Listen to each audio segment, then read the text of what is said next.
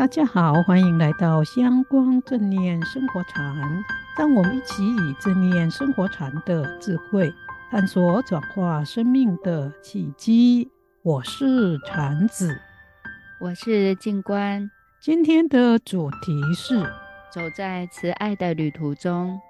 上一次节目中，我们提到五月是一个充满温暖和爱的月份。除了母亲节，还有庆祝佛陀诞生的浴佛节。我觉得这很值得庆祝，因为佛陀这位智者不仅让我们知道有正念静心的好方法，也告诉我们，现在很多人都在练习的慈心观或慈悲观，让世界的人知道，人与人相处，即使心中有不满、怨气和憎恨，也可以用慈悲和友善的方式互相对待。而不是一定要以牙还牙或用暴力才能解决。如果世界上都能多修一点慈心观，无论社会上的和平或世界上的和平都会增加。我很赞成静观所说的，如果有更多的人能够培育和修炼这种慈悲以及友善的慈心观，不论是我们个人的生活、社会互动或国际间的往来。都会增加很多安详和平的种子。其实不仅仅是我们人类，慈心观练习好，也会帮助到很多我们看不到，可是却实际存在世间的灵性朋友。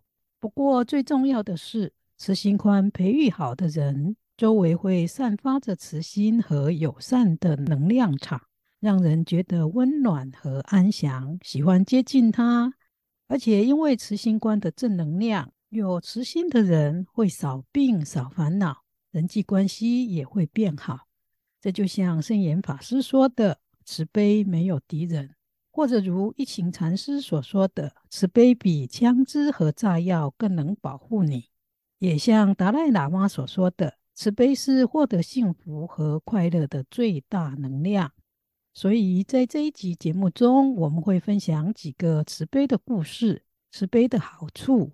以及如何在日常生活中修炼慈心观，这很棒。不过，不知最初佛陀是不是有遇到什么挑战或困难？他为什么会说慈心观呢？确实是事出有因。不过，不是佛陀遇到困难，而是他的弟子遇到了麻烦，向佛陀求救，所以佛陀就教他们慈心观。这好像很有趣诶。佛陀的弟子遇到什么麻烦呢？这在一本名叫《慈经》的书中有记载。故事是这样子的：有一群比丘法师，他们到偏远的山林里面从事密集的禅修。他们在山林里面安排好住处了以后，就开始禅修。可是不久了以后，便有人听到令人不安的声音，也有人闻到可怕的味道，甚至看到恐怖的影像。他们有的人随身带来的物品也神秘的消失了，或者是被人家乱放一通。起初他们以为有人恶作剧，可是呢，他们发现他们之中并没有人在捣鬼，他们就知道说这里面呢可能有在闹鬼，所以他们就回到了佛陀的地方，就跟佛陀说他们在山林禅修的时候受到幽灵的干扰。没有办法再修下去，所以佛陀就教他们慈心观，用慈心观来处理恐惧，同时要他们回到山林里面，把慈心散发给这些幽灵。这一些比丘法师回到了山林以后，他们就开始修慈心观，结果很快的，那一些原来吓他们的幽灵就过来打招呼。由于他们已经修了慈心观，这些幽灵也变得非常的慈悲。幽灵非常热心的欢迎比丘法师，还为他们煮饭，甚至清洗钵具种种的。所以后来比丘就决定安顿在这个偏僻的山林里面继续修行下去，而且呢，也跟幽灵变成好朋友，一起和谐相处。一起继续修慈心，并且把这个慈心遍布到所有的地方去。真没想到慈心观的力量这么大，真的像俗语说的“化干戈为玉帛”。把敌人感化成朋友。我也听过一些爱到偏远山上旅行的朋友说过类似刚才慈经说到的比丘法师被干扰的事，或在住处遇到一些想不透的情况，这时是不是也可以修慈心观？当然可以。不过，不仅仅去山中旅行，或在偏远地方露营的时候可以修；即使走在路上，或遇到小狗、小猫或其他的小动物的时候，也一样可以修慈心观。那这可以怎么做呢？我们先来说说对小动物怎么修慈心观。其实这也是一个培养小朋友爱心的很好机会。因为大部分的小朋友对小动物都很好奇，但是有时候因为爱玩，可能会伤害到小动物。如果大人看到，可以适时的教导他们用爱心对待小动物，小朋友就会养成用爱心的方式来对待其他的动物，甚至小小的心灵也会因此变得更慈悲。这慈悲不只是对小朋友好。也可以让他学会用慈心和人互动，甚至和家里的人互动，这样家人就不用担心他会用暴力的方式对待别人，或在家中变成一个不讲道理的小霸王。我也听过一些慈心救小动物，后来得到好报的故事哦。真的吗？请军官跟我们分享一下。好啊，那就是在汉朝的时候。有一个小朋友叫做杨宝，见到一只黄雀被一只凶猛的大鴟鸮咬伤，掉落到地面上。结果这只受伤的黄雀跌落在地上，又被好多的蚂蚁围困着。杨宝就赶快把黄雀救起来，放在箱子里保护它。等到黄雀的伤养好了以后，杨宝就把它放走了。有一天的傍晚，一位穿着黄衣服的童子来向杨宝拜谢。黄衣童子说：“我是西王母的使者，在我前往蓬莱的路上，经过这里的时候，遭遇到了灾难，幸而被你所救。为了感谢你的救命之恩，我把这四个玉环送给你，它能够使你的子孙将来做官都能做到三公最高的地位，而且他们的品德操守就跟这个玉环一样的洁白。”黄衣童子讲完了这些话，就不见了。后来，杨宝的后代全都做官做到了三公，而且品德操守都是非常的清白。当时确实是没有人能够跟他们相比。从这个故事，我们看到一念慈心救一个小鸟，就可以让人家得到很多的好处。不仅仅是这样，有时候一念的慈心也可以把我们身边的危险，甚至是仇人都化解了。这个故事呢，也是在佛教的一个经典故事里面可以看到的。这个故事是说，有一天，这个天宫里的天人跟阿修罗打仗，然后呢，这个天人打败了，他们就在逃跑。他们在逃跑的途中，看到了有一窝金雀鸟。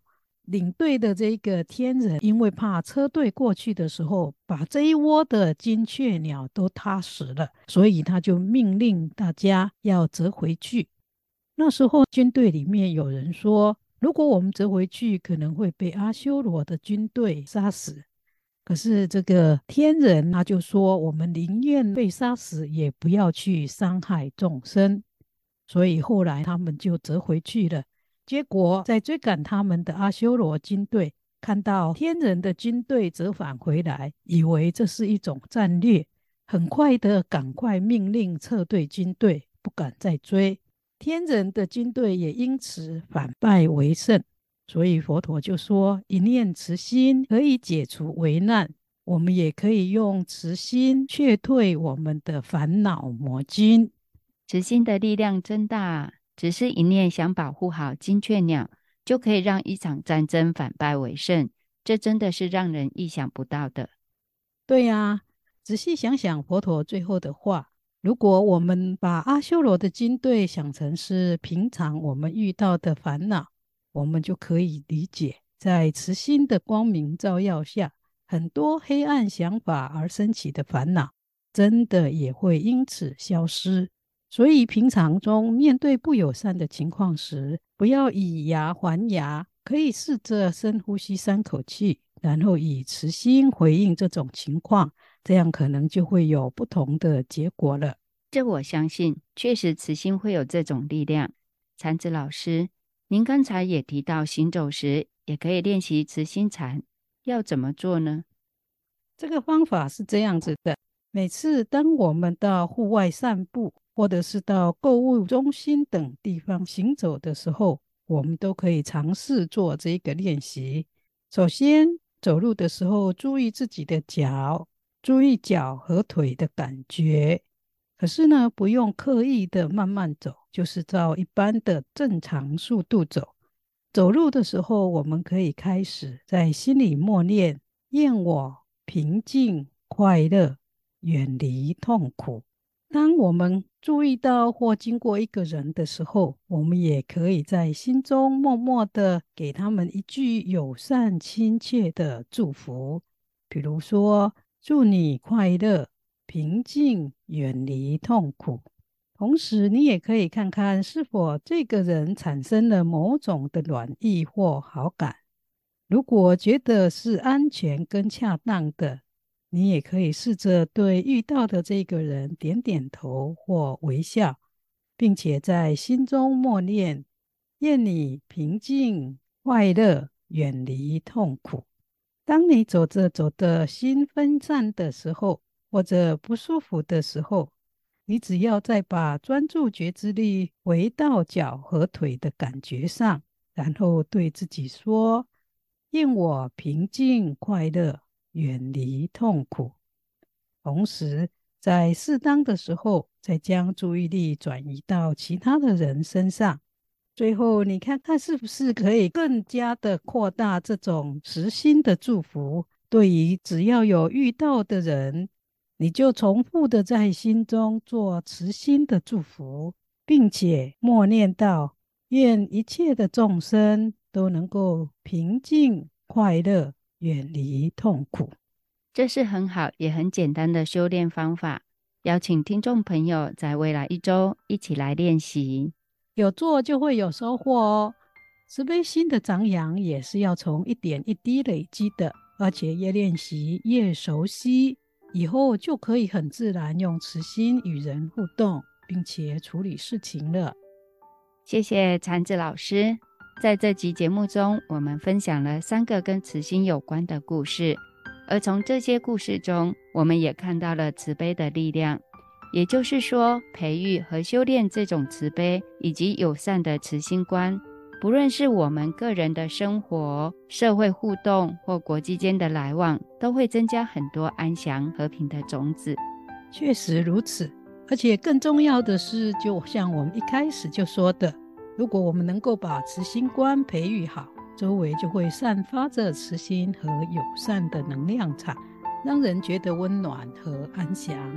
别人也会喜欢亲近我们，而且因为我们有这个慈心的正能量，我们就会少病少烦恼，人际关系也会变好，甚至可以达到像圣严法师说的“慈悲没有敌人”，或者像一行禅师说的。慈悲比枪支和炸药更能保护我们，也能够做到像达赖喇嘛说的，慈悲会成为我们获得幸福和快乐的最大能量。所以，邀请大家一起在日常生活中修炼慈心观，让这个世界成为人间的净土。这真的很重要，大家一起加油！我们节目也接近尾声。大家别忘了分享我们的节目给更多亲朋好友，让大家一起来修习慈心观哦。对，假后大修补。最后祝大家身无病苦，心无痛苦，没有仇人，也没有嗔恨。祝大家平安、吉祥、快乐。我们下一周见。祝大家平安、吉祥、快乐。下周见。